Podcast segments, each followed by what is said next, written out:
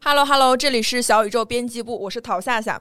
我在一周前刚刚做完了视力手术，今天我们其实是集齐了刚刚做完半飞秒一周的陶夏夏，做完了一年多 ICL 晶体植入的预期，做过全飞秒近视矫正手术八年的瑞瑞，从小远视弱视斜视于一体，得了眼病十几年的辉阳。你这个定语好长呀，长为什么这么长？因为确实在眼睛上出现的事情有一点点多。其实我们是小宇宙编辑部唯四不戴眼镜的人。我现在才知道你们是有这个原因才叫我。你们要不要讲讲，就是最新做完手术，就是这个手术大概是什么流程？我可以先讲那个，我是做了半飞秒，然后半飞秒呢，其实是你会会呃，你会进到两个手术室里面，完成分别两个步骤。然后第一个步骤里面呢，会去把你那个角膜先掀开，然后就是那个医生应该会有那个会有一个比较先进的仪器，然后你在那个过程当中其实是无感的，因为会事先给你滴麻药，滴完麻药之后你就躺那个床上，然后然后你会听到那个左眼会会跟你说什么 ready on ready off，只要你听到这两声之后结束很快，然后你会你会看到你眼睛上有一个白色的光圈先开始变放大，然后慢慢缩小。然后这样，在这个过程当中，你那个角膜就被掀开了。然后两只眼睛结束之后呢，你就出来了，你就先出这个手术室了。然后同时，在这个手术室外还有另外两位患者，就你们是三个人轮流进去，像流水线一样排着队。对，全部做完之后，你们再轮流进入第二个手术室。然后在第二个手术室呢之后，你躺上去之后，医生会呃，应会用另外一个仪器去，你会闻到一股烧焦的味道，其实就是再把你那个角膜就消，可能是消掉一部分，然后再把你那个。角膜给你放上去，然后医生还会用刷子给你刷两下吧，以示 固定。刷两下，为为什么要刷两下？我我我觉得可能他可能是怕他跑了或者什么之类的吧，反正就固定一下。就在你出去之前扒拉两下，看能不能扒拉掉。对对对对，万一万一现场扒拉掉了，再给你装回来。是的，是的。现场没扒拉下来，那应该就是说安好了，就意思你。出了这个门就不要怪我，给你确认一下。对，然后我我做完手术之后就下手术台，就会医生就是那个手手术台手术室旁边还有个仪器，会帮你检查，立刻检查视力好不好。然后那个时候，对，就看见你的眼睛状况怎么样。然后我立刻就会看到那个医生的眼睛是已经是清晰了的，就是我可以看到医生那个脸。但正常的话，我可能就看不清他。对，然后我出来之后就是戴一个眼罩，然后我就回家了。然后当天其实。呃，当天手术之后，麻药劲儿过之后，是会有点疼的。就那种疼痛感，其实就很像是隐形眼镜戴反了的那种异物感，一直是扎着你的感觉，就是其实是有点有点难受的。对，但这个反应可能持续了一天多吧，然后第二天可能中午还有一些，然后后面就没有了。我现在其实是没有给什么感觉的。你说有两个那个室嘛？你从第一个走到第二间的时候，就相当于你眼角膜被掀开了之后。对你那个时候有人扶着你吗？还是说其实你自己即使眼角膜被掀开了，听起来很吓人，其实没有什么，其实还好，因为我记得我是还是我还是可以走到那外面的椅子上的，就是你是能看见东西的。对，你眨眼睛的时候怕你的眼角膜掉出来吗？就你考考虑，不是他应该是把眼角膜拿走了，因为我看到我下一个下一个手术室的时候是明显有一个东西就在给我覆盖上我的眼睛上了。不是，那眼角膜拿走了，你还能看见东西？就我也很奇怪，但确实是可以看到的。那你当时做完第一个手术的视力和你以前的那个视力比起来，是变差了还是变好了，还是没有什么变化？没有什么变化，没有什么变化，就是还好，反正也看不太清。啊，你只知道自己要从哪里去，要到哪里？对，啊，对。人生哲学从哪里来到哪里去？你这个手术大概多少钱呀？我这个是算是半飞秒里面比较比较贵的，可能到一套下来大概一万七左右。我原本我左眼是四百七十五，右眼是六百左右，散光可能是一百到一百五左右。散光意味着你没有办法看很亮的东西，是吗？不是，大家看到的是一个灰羊，但是如果有散光的同学看到的就是好多只羊。哦，对，之前有人做过一个比喻，说全飞秒和半飞秒区别就是全飞秒是高铁一等座，半飞秒是二等座。哦，因为因为全飞秒是不需要把角膜掀开的，对对，它就是直接是那种像隔空的，就帮你眼角膜削掉一些了。但是半飞秒是要掀角膜，所以它对那个眼睛的损害是更大的。哎，那夏夏，为什么你选择的是半飞秒而不是全飞秒？因为我没有这个资格。呃，应该是我的角膜厚度不够，就是你去医院做检查，他就会告诉你说你可以适合做哪几种。就是有的人可能没有这个没有没有那么多选择。对对对，他确实是看你的角膜厚度，还有你的眼压呀，就各方面。嗯，那我分享一下我当时做全飞秒的经历。我是八年前，也就是高考毕业之后就做了这个手术。为什么高考之后？其实那个时候还没有满十八周岁，做这个其实有一点点风险的，因为没有满十八周岁的话，眼睛的发育不是特别的完善稳定。对，当时我妈妈特别担心，但我就一心想要去做这个手术。为什么呢？因为我当时有雄心壮志，我想要考国防生。哇！就这里是不是可以插播一下你的背景？就是什么背景？就瑞瑞是情报学出身，然后他。然后他曾经对他曾经差一点点去国安，就类类似于这种机构部门嘛。对，主要还是没考上了，也不是差点没没去成。对对对，谦虚了。我近视还好，其实是差不多四百度左右，跟夏夏差不多。但是我散光很严重，我散光就是已经到五百到六百度了，散光比近视还严重，加起来就已经是八九百度这样子。高考之后就要决定去做这个手术，当时我妈妈就觉得这个手术在八年前做的人不多嘛。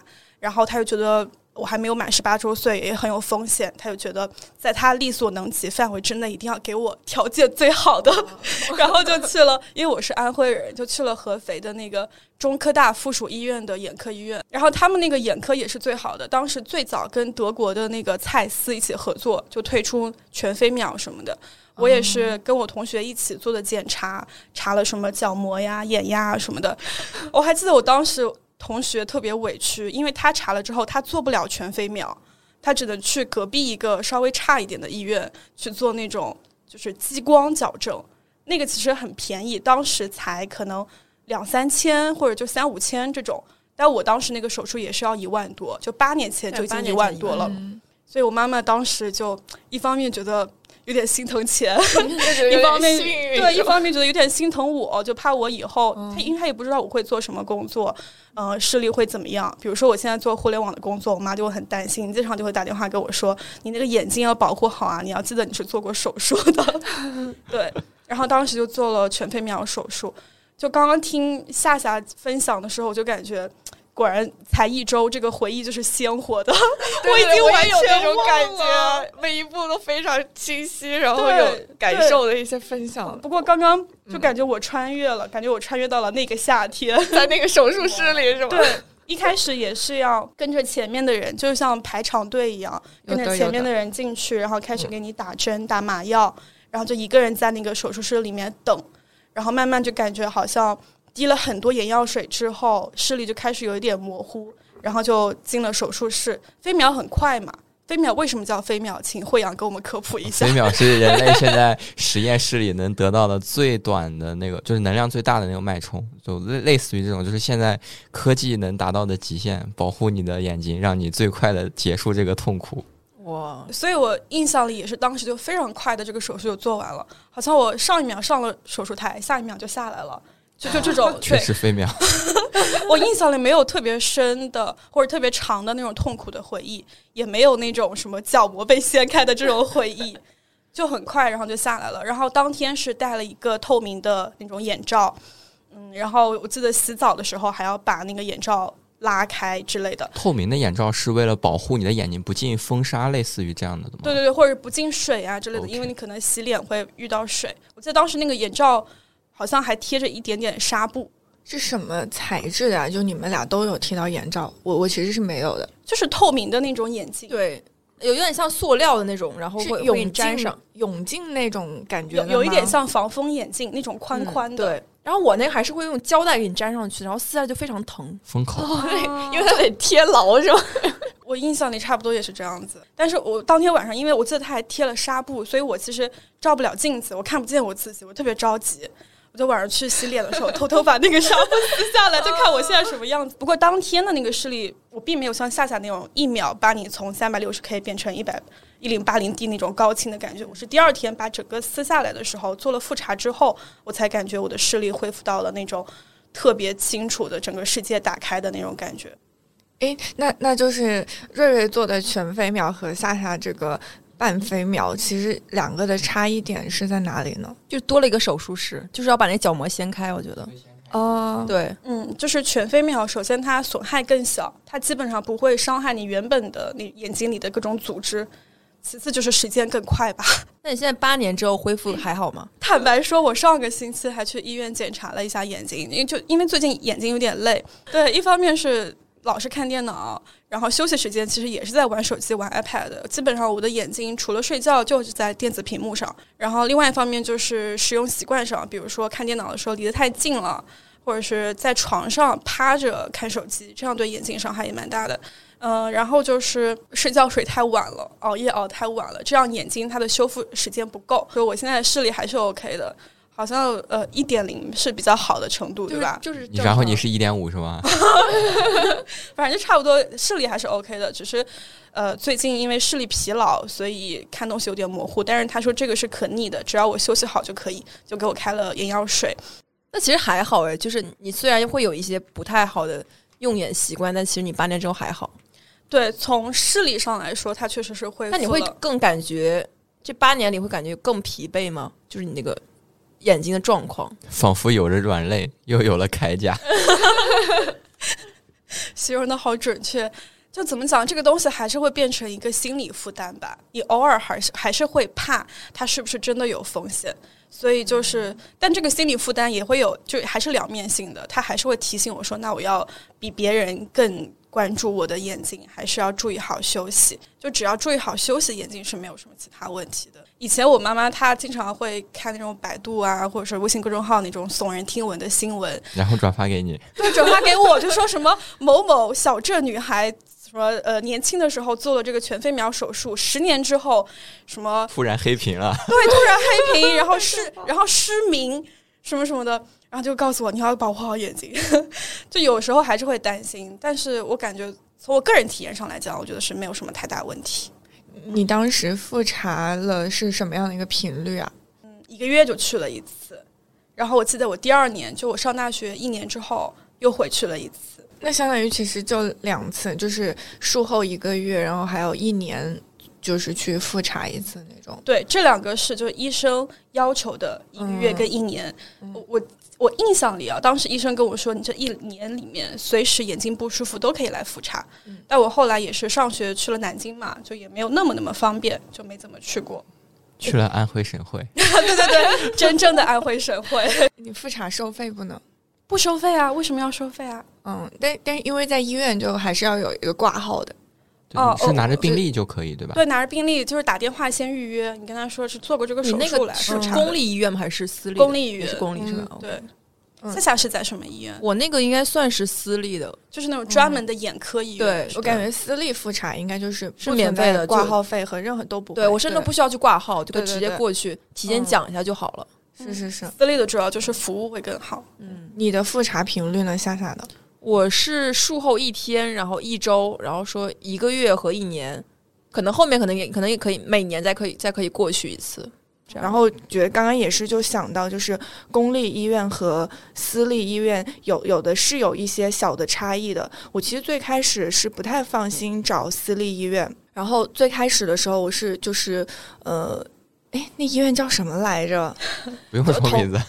同济，就是我本身是在武汉的，就是我想去同济医院，而且我其实是知道一个教授的名字的，就是就是这个，就就叫他刘教授吧。然后就是是因为我有一个高中的朋友，就同班同学，他是在自己大概可能也是高考了之后，哦不对，是他本科毕业了之后，就是。嗯，大概研究生期间，就大概那个时候几好好几年前，然后他做了这个手术，然后是在这个教授手上做的，然后他是在这个同济医院找到的这个教授做的，所以他就是 给了我很多那种心理基础，就是因为有他做了，而且他说的就是让我觉得这个教授特别的神乎其神。我当时又很纠结，我就又跟嗯、高中那个朋友聊了一下，后来他就说，嗯，我觉得以他这样一个自信的人物，他是不允许自己失手的，所以即使你换一个地方做，应该也没关系，只要是确保是这个教授亲自给你操刀。然后我就说，那我就去看一下吧。就其实当时你已经在统计拿号呀，然后排队，嗯，整个去走了一些前期的一些呃视力检测这样子一些流程了，就觉得又折腾跑到另一个地点去，其实是心里就是很很不知道的，然后很没有底，然后又觉得很麻烦。但但是就是因为有了这样子的一些就是各种心理活动，还有一个再次验证之后，我就有真的就跑去了那个私私人的医院，然后在那里相当于我又重复的做了有一小部分那个检查。而且当时很那个的是，他说，因为你之前在同济是交过一次费用的，其实检检查的费用也不便宜了，我记得好像也也要好几百块。然后他又说，那我们这边就免费给你 做前面的这个术前的检测，然后也也是就是刚刚夏夏也有提到，就是他会看你的眼睛，什么这个嗯，就是有有一个。距离吧，就我现在就记忆不太鲜活，不太记得那个术语叫什么。反正他会看我的，呃，那个取光度吗？就是他他会说你的眼球吧，还是是和后面的一个什么东西之间是有一个空间的，每个人都有这个空间。然后这中间好像是就是防水，还是说对，大概就那些东西是是有一个空间的。然后其实对于 ICL 晶体植入手术来说，它就是会把晶体放在你这个空间这里，然后他就会说你这个空间如果这个距离太大了。或者距离太小了，都是不 OK 的，就会造成你可能不适合做这个手术，那你就只能去选择像呃飞秒啊或者激光这一类的东西。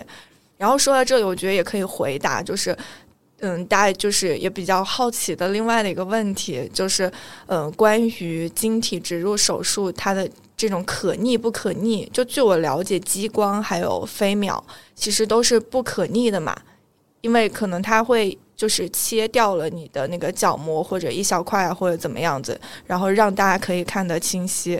但是晶体植入就是可逆的，因为它相当于是把我们戴在外面的这个镜片放到你的眼睛里面去了。那它本身就是一个额外的东西，可以放进去，也是可以拿出来的。还有一点就是，随着年龄的增长，我们得了青光眼，呃，年龄到了一定程度，其实得青光眼其实那个概率。好像那个数据也是很大的。那如果我们之后得了青光眼，是要做青光眼手术的话，在这个地方放一个治青光眼的一个晶体。如果将来我要做这个青光眼的手术，我就是会再经历一次这个过程，它会把青光眼的晶体替换掉我现在的晶体，就把它放进去。所以就是我还是只用做一次手术去治疗。这个青光眼，我当时觉得这个很神奇，就是感觉，哎，万一将来我我真的要做青光眼手术，感觉我也不用重新，就是嗯，因为这个有什么影响，反正就是你就是同样的一些操作，然后他帮你还把这个就拿出来，然后替换成一个新的。但是但是晶体植入是不是也是要？比如掀开你的角膜瓣之类的，它应该是在角膜的边缘，然后有一个微创的伤口，应该不会影响它角膜原本的样子。哦，它我记得是要什么注射一些东西，可能是什么凝胶，就或者是晶体那个东西。哦，对，有有这个吗？我我不太确定。我我能现在还蛮清晰的印象，就是他会说是在我这个眼皮的上上上眼睑，就眼球的上半部。大概这里会有一个微创的很小的伤口，他就是把那里确实是划拉开，然后他把这个晶体放进去。但是整个这个过程，我就跟瑞瑞的那个感受也很像，就非常的快。我记得当时我们也有排长队，就这一点好像是一个都会经历的。我先换上手术服，然后大家一个接一个，然后先有一个站点，就是护士还还是别的医生，他会给我。就是消毒，然后还是洗眼，叫洗眼，有的有的对，嗯，对，这个就都有，对不对？然后完了之后，他会让你，我会穿过了一道门，进入到下一个站点，然后那里好像我不确定是又叫洗眼还是怎么，总之他又会来一遍，就是像消毒之类的，可能是有碘酒什么的就加入进来，还是说有药水，反正就是老往你眼睛里滴一些 什么东西，或者擦一些什么东西，具体我现在有点模糊了。然后呢，第三个站点就是到手术台了，然后进去了之后。我当时是先操作其中一只眼睛，就是因为也滴过了那个麻药嘛。我我记得我就躺在台子上，其实是，呃，他应该是有个东西把我眼睛是撑开的，但是他会告诉我，你不要突然眨眼就好，然后你尽量的保持不动，保持放松。然后但是其实很难的，因为你要睁着眼，然后感觉。你就虽然我已经不记得他具体是戳过来还是什么这样的一些操作，但是你就得睁着眼，所以其实我我不我都不记得我是左眼还是右眼是先行的。那只眼的时候，其实我就很紧张。然后那个教授刚刚也有也有告诉大家他那个人设，对吧？所以他其实是有点不耐烦的。然后但是其实在我进手术室之前，护士们就是我的那个。一直在跟我对接的那个医生，他是有很很 nice 的那种，可以跟我讲前因后果啊，这种，他就跟我讲，那刘教授是有一些嗯自己的个人脾气的，你进去就是你就放松就行了，然后你不要怕，然后他就说他会好好跟你操作的，你就相信他，然后然后完了他真的有脾气，我不是。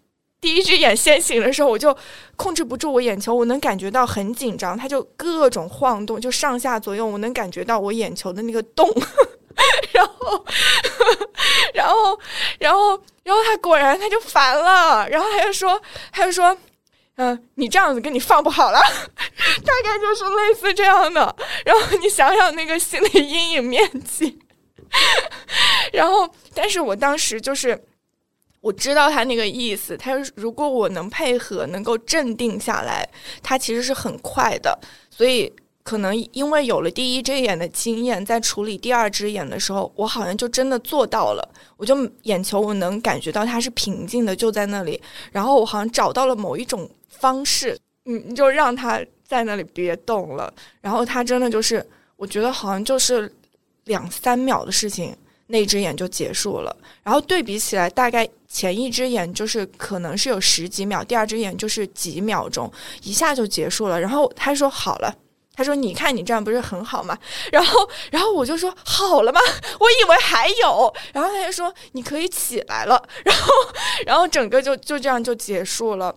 然后我当时是，嗯，我也像瑞瑞一样，可能更接近那个全飞秒的那个经验。我我不是立刻可以看的，我能感觉到我眼睛里好像就是有两汪水，就整个就是可能有有两两个湖掉到了我的眼眼睛里。然后他说：“其实。”医生就说：“你睁开眼，你看呀，你应该是可以看的。”他会扶我起来，他说：“你起起身的时候小心一点。”然后包括就是让我站起来什么，可能都会稍微扶我一下。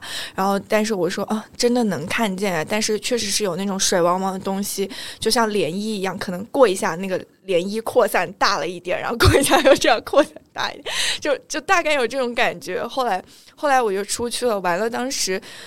正好还有还有，因为他们这个医院确实比较新吧，他们好像还要做一点 PR 的工作，还硬是把我们 休息了一会儿。后来今天这一批可能十几个人聚到一起，还要拍合影。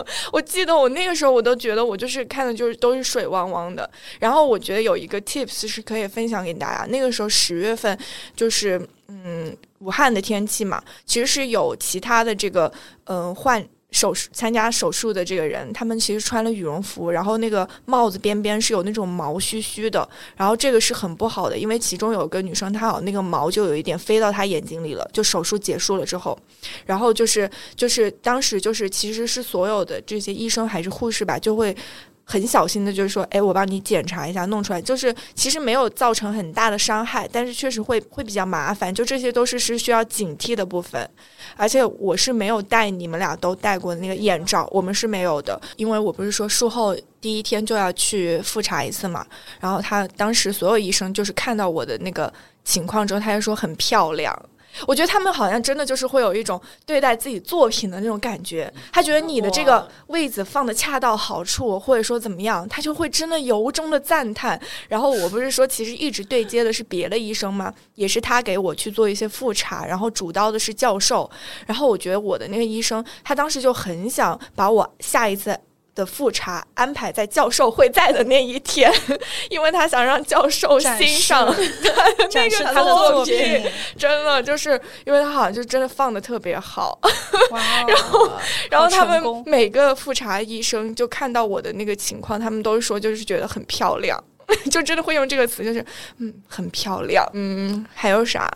哦，对，然后三天复查，我记得我一开始就是因为我真的就是在家就是游手好闲，弄了三天，我也确实不看手机，我能感觉到那个刺痛感。我如果真的盯那种小的屏幕看久了，你就能感到有针扎一样的那种刺痛感。还好第三天检查的时候也是说没有任何问题。那那你的两只眼睛分别是多少度？哦，对，第三天复查的时候就有一个非常惊人的数字，我觉得就是因为我休息的非常非常好，就游手好闲，就做到了。我好像是有两点二还是两点五什么的。我那个时候这么高吗？我那个时候我我不记得有，反正两点二是绝对有的，我不记得有没有到两点五。就是真的，我听到那个数据，而且我确实就觉得。我为什么会有感恩袋子呢？因为你真的，你的世界就是突然超级明亮，非常清晰，非常清晰，真的。二点五是最后一行，对吧？非常非常清晰。我就说你看到 二点五，是因为它只有二点五，是吗？是吗？但是我最后一行应该是有一点点模糊的，但是我我可能就是有一个大概的一个一个方向，然后我说的基本上可能是对的，反正就是很牛很牛，然后。但是后面就真的就是每每况愈下，我但是而且还有一个对比的就是，我觉得是跟人自己眼睛的条件还有身体的条件就是很相关的。就是我术后是要滴一堆眼药水的，夏夏可能也我也要滴，我也要滴，都要滴的，我也是，是吧？大概我记得就是三种好像是有的。有就三种，刚刚手术完了。然后其实在我做的大概一个月前，还是两两周两三周前，我的表妹和表弟也都去做了这个手术。然后，但是他们去的是武汉的那个爱尔眼科，嗯，就是另外的一个私人眼科那种眼科医院，爱眼。爱尔眼，爱尔爱尔眼，爱尔爱尔眼科，好像各地都有这个。对对，它是好像是全国连锁，但是又属于是那种私私私人制的嘛。然后还有一个对比很明显的就是，嗯，做这个晶体植入手术之后是有一个会有一个光圈现象的，就是因为它把这个晶体放到我们眼睛里，它应该就是一个透镜，对，有一个圆的有一个东西吧。对，然后所以其实，嗯，我们是可以看到它。所以当你接触到光源，比方说我现在看这盏灯，或者说外面的路灯，在外面如果开车，别人的车灯，对，就像那个呃相机的光圈一样，炫光，炫光，像相机的光圈一样，总有一个圈圈，而且你眨眼，这个圈圈就像那个涟漪一样会散开扩大，就好像你每一次眨眼，你就按了一下快门那个感觉。然后我弟弟他大概也是在嗯一个月半个月的时候，他的光圈就完全消失了，一点感觉都没有。但是我和我妹妹到现在我们都还能看到光圈。然后包括我我我前几天跟我医生讲，我说我就是现在他问我怎么样嘛，没有去复查，我说我还能看到光圈。然后他说那你这个也是有点久。然后，然后，但是，但是，其实后来一次复查也有咨询过我的医生，他对于这个光圈的说法就是，其实这有一点像我们去外面的公共卫生间，尤其是那种比较老一点的，就是他举了一个例子，就像你走进那个卫生间，你可能觉得一开始是有这个气味，但是你待久了一点。你好像又觉得这个气味就消失了，这个光圈其实好像是对于人脑是同样的一个道理，就你它就是一直存在，但是有的人他可能体质的原因，大脑给它降噪了，就像那个，就像你学做这个音频的那种感觉，就是他先取一点环境噪音，然后把它，就就就这个意思，然后完了，当时我有一次复查是是和男朋友一起去的，当时其实我是有点沮丧，我就说那可能说明我的大脑发发育的就是没有我弟弟好，他我确实觉得我弟弟就是一个智商很高的人，然后我就说完了，就是我的大脑发育的不够好，然后他就安慰我，他说因因为你对自己比较诚实，你的大脑没有欺骗你自己，我没有想到这里撒了一把狗粮，没有想到，然后我就有一点释然了。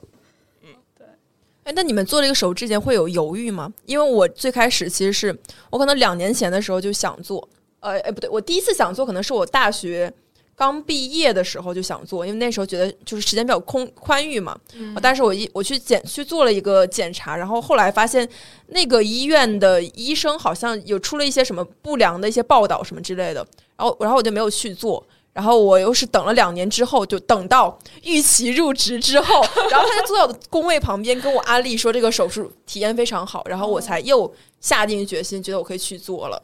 那么你们有没有经历过这种犹豫的期？其实，在我做之前，不是我我亲戚，就是我表弟表妹，他们就去做了嘛。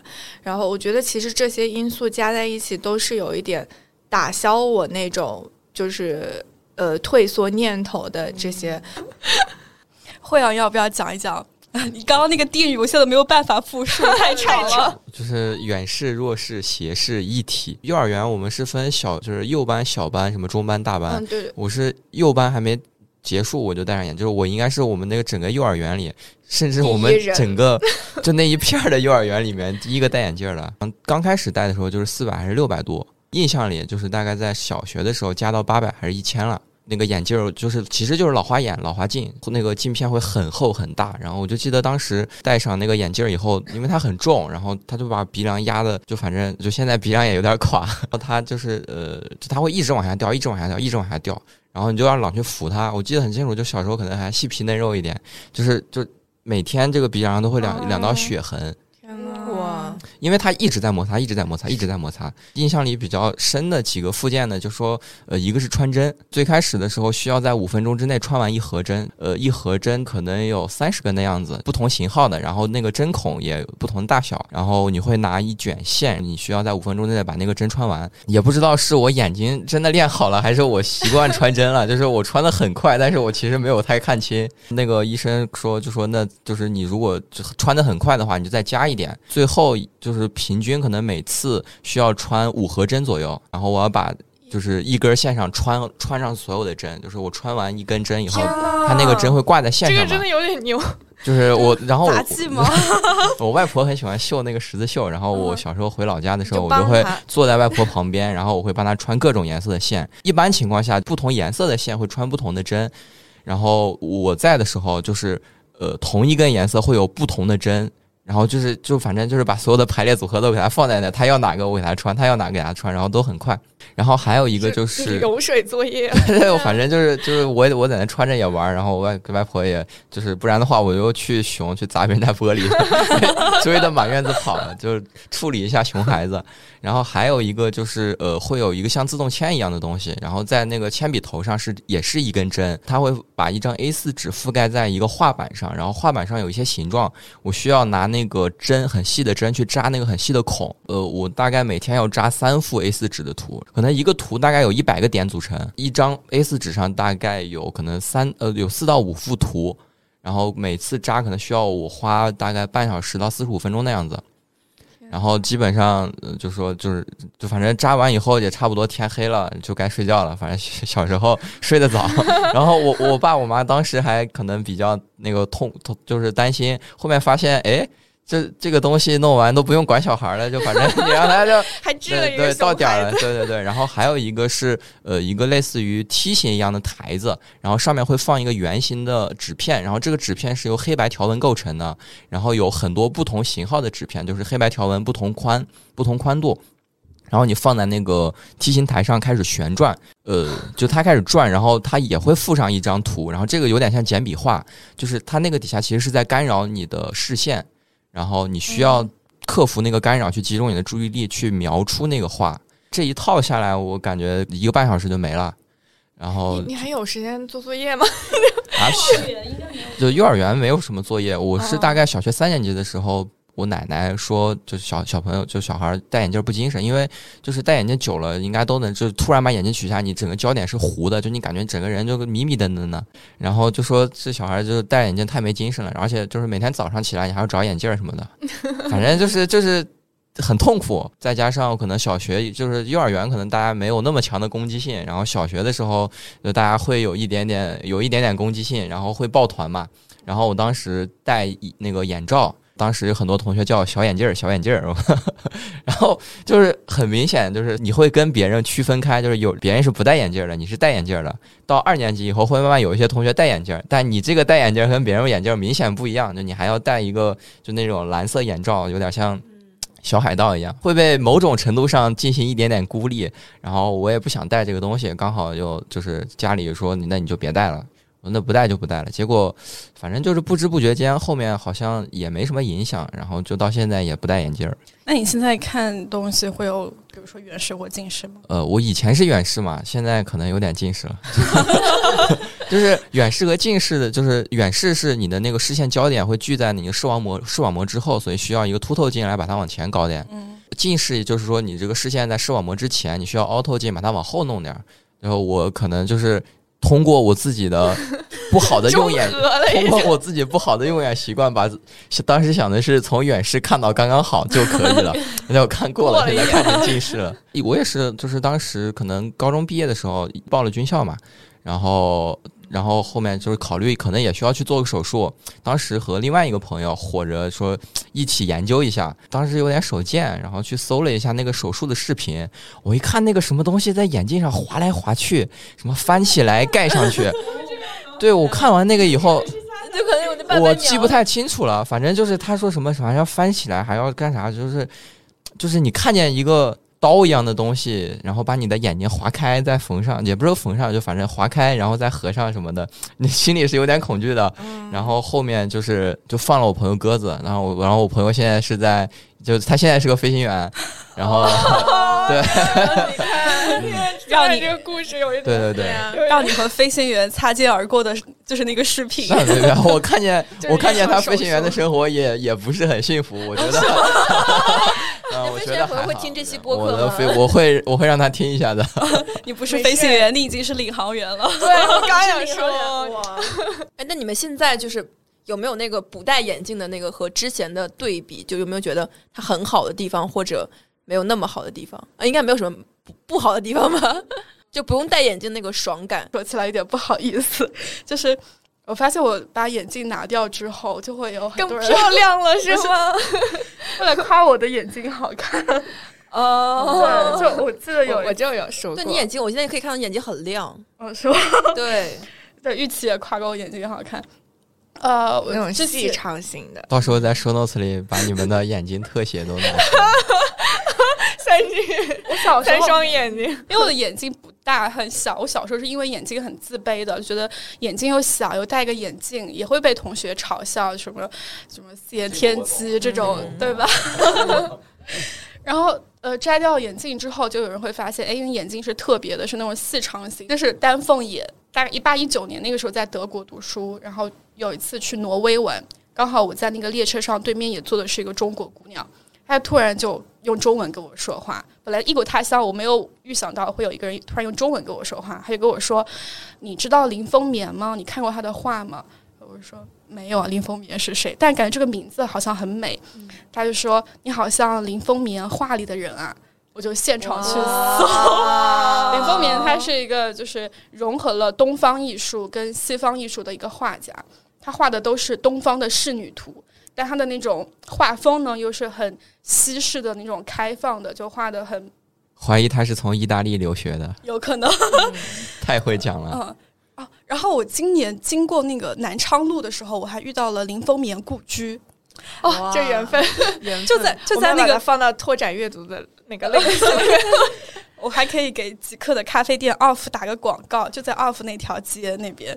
嗯呃，我就后来就去搜了那个林风眠的画，然后感觉哦，好像有那么一点意思。他也是画的那种东方仕女图嘛，就是那种丹凤眼，然后就慢慢会有越来越多的人关注到我的眼睛，就给了我一点自信。因为原本我是因为眼睛有点自卑的，就这种爽感是有点意想不到的。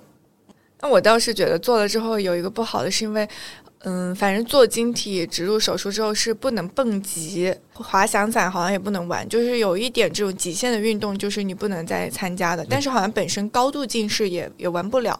但因为我之前就是四百多度嘛，就好像是还行的。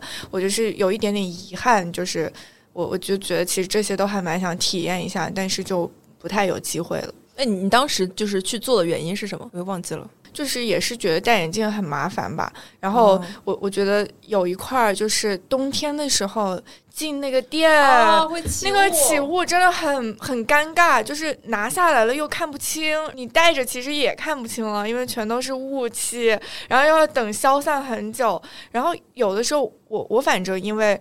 我四百多度，我总觉得就是我经常有时候是不戴眼镜出去的，然后因为我又不就是我长眼结石，我是不能戴隐形眼镜，所以我每次就是那种看不清就看不清，就在外面走，我也不愿意戴眼镜的那种。很多时候，如果不是有有一些需要看的场合，什么去上课啊或者什么，我就不戴眼镜啊。是说什么？说到这个，为什么想去做这个手术？当时戴眼镜的不好，对对不好，就是呃不方便，不方便是吧？对，然后因为然后我又不能戴隐形眼镜。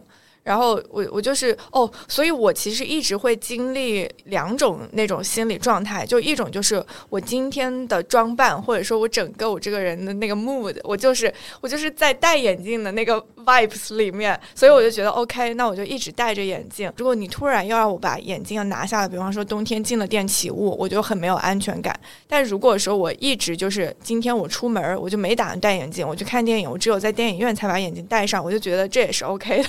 反正就有一点这种自己的一种心理状态之间的这种转换，然后也是就觉得很麻烦吧。如果去一些稍微正式一点的场合，就如果你穿那种礼服什么的，然后又戴眼镜，就觉得真的很难搭上去，就是很奇怪。但是不搭，然后明明那个就是一个 social 的场合，要认识很多陌生人，但是你又看不清别人，就眼睛都没办法聚焦。我觉得其实心里就会。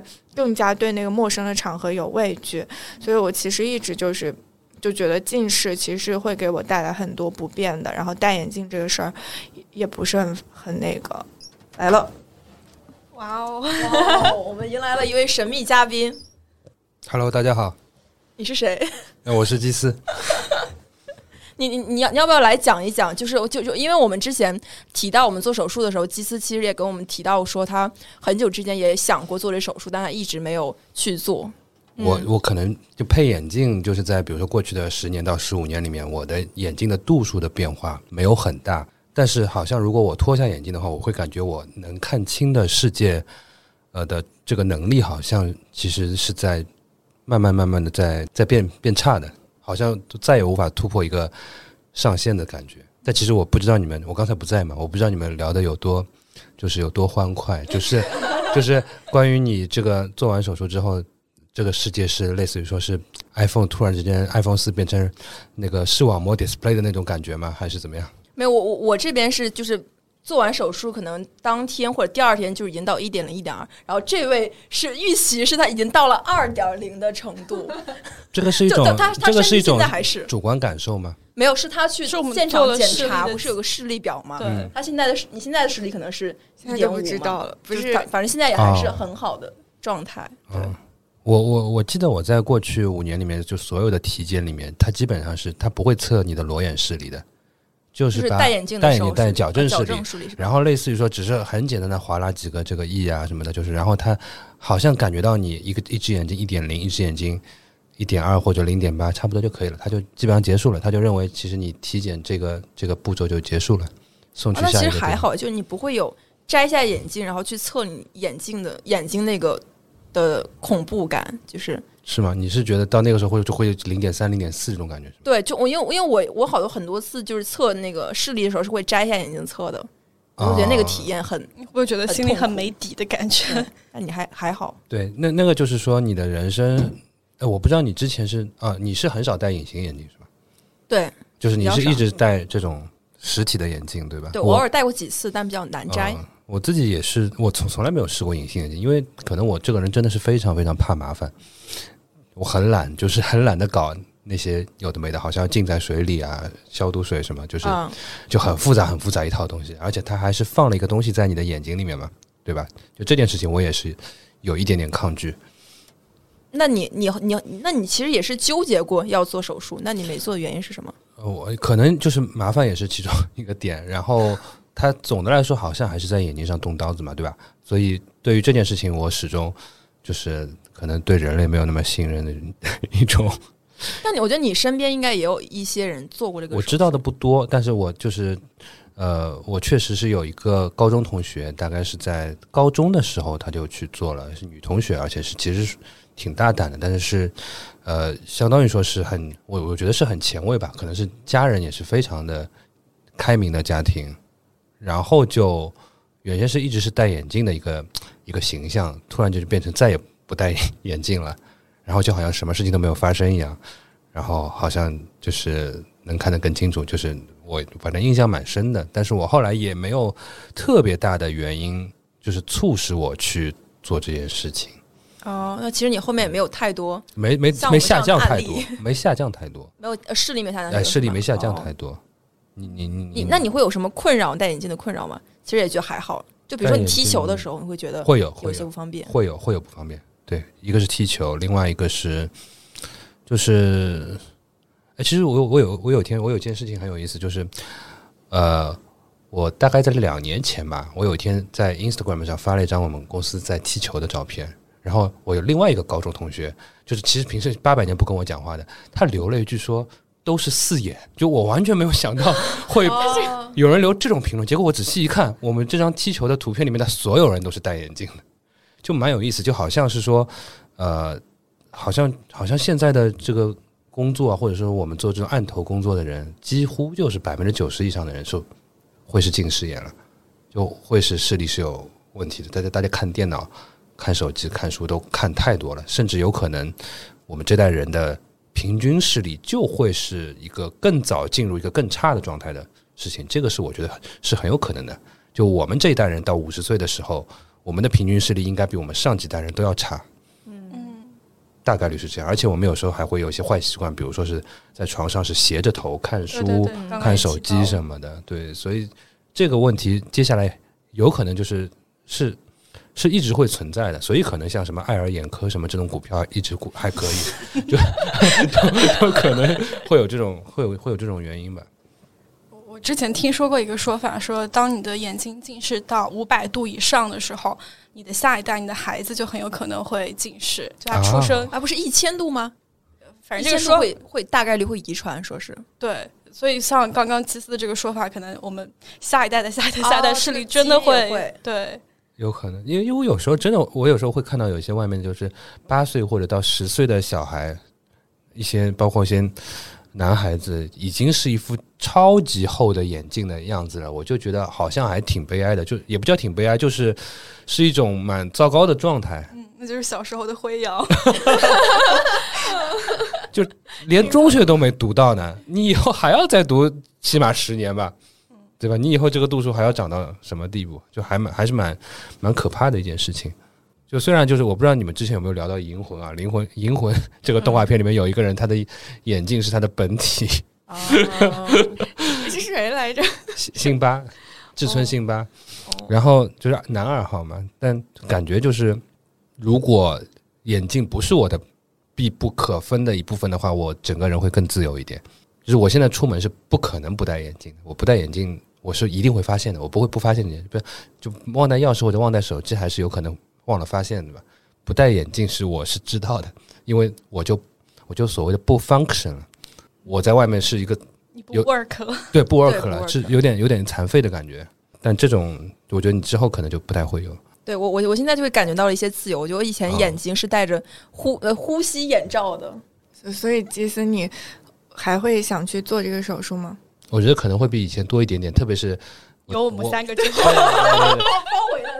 对对对，说不定就是我还会仔细听一下这期节目前面的内容嘛，对吧？可能会更加的有说服力，对吧？按照这个你请假的天数看来，大概也就七到八天，对吧？嗯，对，也不麻烦。也不麻烦，也不麻烦。对吧？就是当中好像也，你这七到八天是彻底的不睁眼吗？还是就不看手机什么的？就是会减少看手机，呃，基本前几减天是不看，后面我会哦偶尔回、回一些消息之类的。但有一些人可能恢复更快一些，就我是希望眼睛恢复时间更久一些。但你比我年轻很多，这个有可能也是 你恢复的会快一点。那可能还好吧，这可能还是看你自己的那个身体的情况。对你还嗯运动呢。嗯，嗯，对，不过我们没有要安利你，我感觉有点难。哎，我们要不现在来答题？你如果忙，你可以先走。我们我们答题环节，你如果想听，你可以继续听。啊就是就是因为因为因为 因为正好正好有点像是就是他也是一个在犹豫要不要做手术。我们现在答题可能会可以消解他一点他的疑惑吧。嗯，嗯嗯，Q&A 环节来了，开始了，我觉得关于预约，其实也大概提到了，但是可能没有很很明确的去说。嗯，我觉得可能是分公立医院和私立医院，就是呃，就现在是呃，刚刚在在极客上有些人提问说，做问做之前需要提前多久预约，然后术后多久可以恢复，会有什么后遗症？嗯，我我觉得就是其实关于术后恢复还有后遗症，其实刚刚我们都还讲了挺多的，就是关于预约这一点。嗯，反正我我我去公立医院和私立医院相当于都去了嘛，我做晶体手术，那那就是都是直接去的。嗯，我大概就是好像加到一个人，他们那个会有一个手术助理一样的人，他的微信，然后你提前跟他讲，可能一天两天你就可以去检查。然后我当时去检查，好像基本上不需要什么费用，可能好像花了九块九，相当于说你花九块九就可以去预约一个检查，然后知道你到底适合做哪几种手术，这还是挺就可以帮你降很大的降低一个成本吧，嗯，前期一个成本，对，这还挺快的。然后术后恢复，我觉得可能。可能要看你能请假多久，像我们比较开明，我就请了一周。像像像玉琪就请了三天，其实主要是恢复期，它可能可能会有一个短前面前面几年是比较短期的，就是可以让你的眼睛先恢复到一个比较好的状态，然后后面可能有一些你需要一个长期调养的一个过程，就注意用眼啊之类的。对对对，我觉得你你来上班了之后，好像就是你的那个就已经完全就是很很就好像他没有做过这个手术。对对对对，就是很自在了。但是我当时休息了三天，再回去工作，很明显前一到两周的时候，我我都并不是就是真的完全正常的在工作的，就是或者说我我开会啊或者什么还好，但是我长期盯着电脑，甚至那个光线会让我不舒服的话，我其实都会有一点刺痛感啊什么的。哦，我竟然又有一个补充的，我想到我我当时就是前两周的时候，那种辣一点的饭菜，就是比方说我妈妈炒了一盘那个青椒肉丝，那个青椒比较呛，那个烟气上来的时候，我眼睛会刺激，会流泪。然后很明显是大概在呃半个月到一个月更久之后，你才能完全去抵御这些，包括气味也好呀，这种光线也好的这些刺激的。但好像夏夏就是呃，所以说休息的天数就你说稍微长一点，有一周，但你回来，我感觉你好像就是完全就是整个就是很自在的一个状态。我我稍微补充一点，就是我会盯电脑久了会有点疲惫感，所以我后面配了一个蓝光眼镜。虽然我就听起来像是摘下一个眼镜又戴了一个新眼镜，但但但其实可能都会有这个过程。但其实这个感觉和以前以前其实是要依赖眼镜嘛，现在其实只是希希望保护眼睛的感觉。嗯嗯然后完了，几代瑞瑞还说即用那个可能是智商税。对，我是有看过一些帖子说防蓝光眼镜是智商税。嗯这个但但因为你们两个，我也有点想去买一个了。但我觉得戴久是会舒服一些的，对有一些惫感会对，有一些医生其实也会安利那种眼镜的。关键是你的眼镜，就比如说淘宝的，有些你就不相信吧，就那种也不太科学。但有一些就是真的配眼镜的机构，他们确实有这种防蓝光的眼镜，那个就是可以隔绝电脑啊这种屏幕里面的那种蓝光。确实对你的眼睛来说会更舒服。长久来说的话，比如说我戴蓝光眼镜，我可能看呃电脑工作一个上午三个小时，我不会特别累。但如果我是持续的就裸眼去看电脑看三个小时，肯定会就是觉得很酸胀、很干，还是有一点点不一样的。但主要还是看这个眼镜你是哪里配的，它本身材质能不能够防蓝光。对，反正我现在有点心动，想去配一个。